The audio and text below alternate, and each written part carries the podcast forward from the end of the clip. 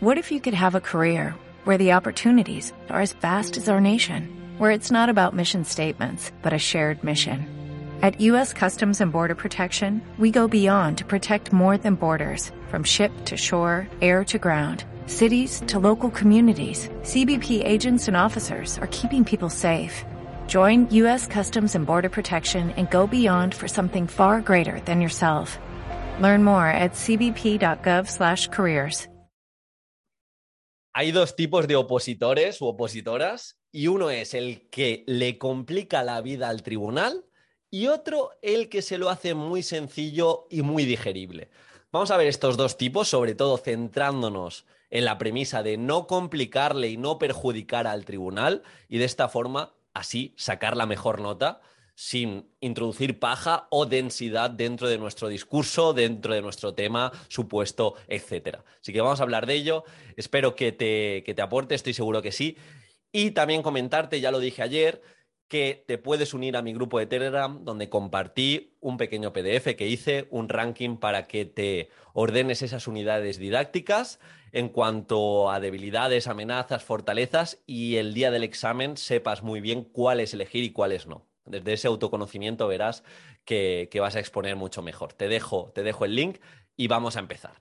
Lo dicho, hay dos tipos de opositores. Aquel que perjudica al tribunal es ese opositor que quizá no lo tiene muy claro los conceptos, tiene mucho caos, sabe de metodologías activas, pero claro, no sabe concretar. Le ha tocado un tema donde puede hacer una buena intervención didáctica, pero en vez de ceñirse a los epígrafes que le tocan, se va un poco por peteneras y se va por la, carrera, la carretera secundaria.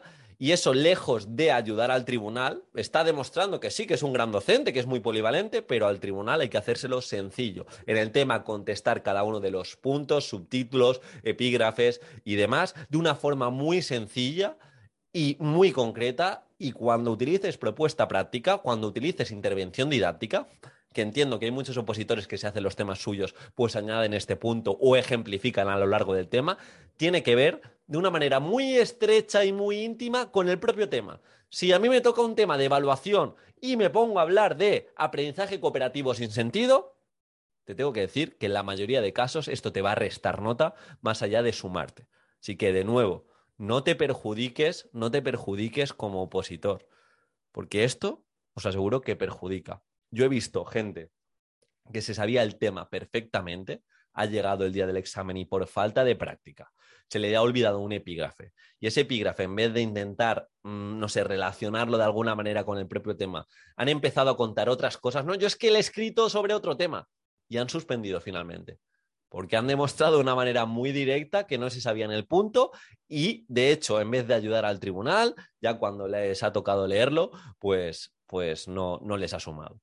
Y esto ocurre lo mismo en el supuesto práctico. Si en el supuesto práctico te acotan a un grupo clase de X alumnos, tienes una necesidad educativa, tienes eh, que hacer un elemento, un proyecto, o tienes que hacer una propuesta para mejorar la convivencia de tu grupo clase o algo para resolver y que tu grupo clase sepa eh, resolver mejor los problemas matemáticos, tienes que contestar a eso. A mí no me importa que me hables de estaciones de aprendizaje de otro contenido si no me estás contestando lo que te pide el supuesto. Otra cosa es que me contestes todo lo que te pide el supuesto, que tengas esa habilidad y que ya dentro de metodología me cuentes de qué unidad didáctica vienes y te explayes un poquito ahí porque te vas, vas sobrado o vas sobrada y te da tiempo a hacer ese matiz extra.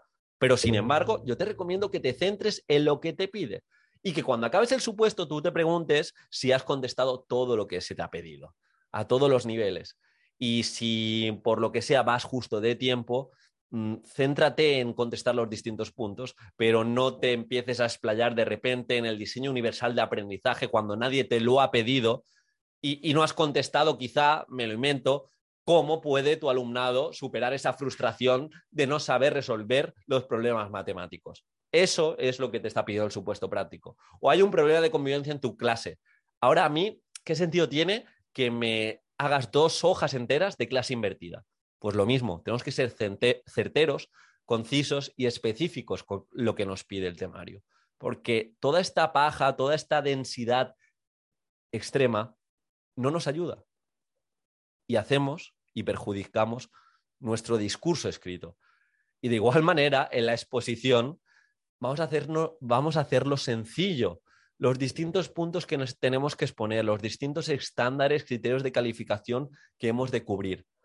Al pie y rápido, no porque se nos haya ido de repente el punto y no me acuerde de objetivos, voy a hacer el triple en contenidos, porque no está aportando. Voy a dedicar el tiempo que tengo estipulado y ya trabajado desde casa en cada elemento curricular, en la introducción, en la conclusión y sobre todo si me toca la unidad didáctica, donde me tengo que centrar es en la secuenciación didáctica y no tanto en todos los elementos curriculares que engloban la unidad didáctica, sino eso un poquito más superficial y con las propias actividades y con la propia secuenciación didáctica y la forma de evaluar voy a demostrar que alcanzo todos esos elementos pero de verdad, si podemos decir una frase, un concepto en tres líneas, vamos a intentar decirlo en tres líneas. Y muy sencillo, y muy al pie, y muy específico.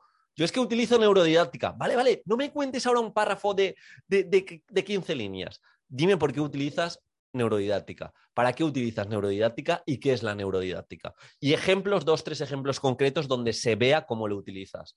¿Utilizas aprendizaje servicio? Vale, me lo van a decir dentro de tu tribunal hemos pasado 30 a la segunda prueba, lo van a decir posiblemente 15, 16. La diferenciación, quien explique mejor la metodología, quien explique mejor eh, para qué utiliza esa metodología, qué camino hace por, su, por su grupo clase para que lo entiendan y para que se impliquen más, y ejemplos concretos de esa metodología. Quien se vaya por peteneras de nuevo, quien lo complique, quien diga que utilice metodologías activas y no deje claro el por qué, el para qué y el cómo, lo siento, pero estás perjudicándole al tribunal su existencia y por ende vas a tener menor nota. Así que son cosas que te tienes que preguntar, que tienes que ir hilando. Y por esto también sale el curso de exposición oral, para que tu mensaje sea sencillo, brilles, pero desde la sencillez. O sea, tú tienes que presentar las distintas metodologías, que de hecho hay consejos dentro del curso, para que sepas que sí o sí ha de aparecer en tu discurso en metodología, en evaluación y en inclusión, que son los puntos estrella. De hecho, puedes ver mi defensa completa.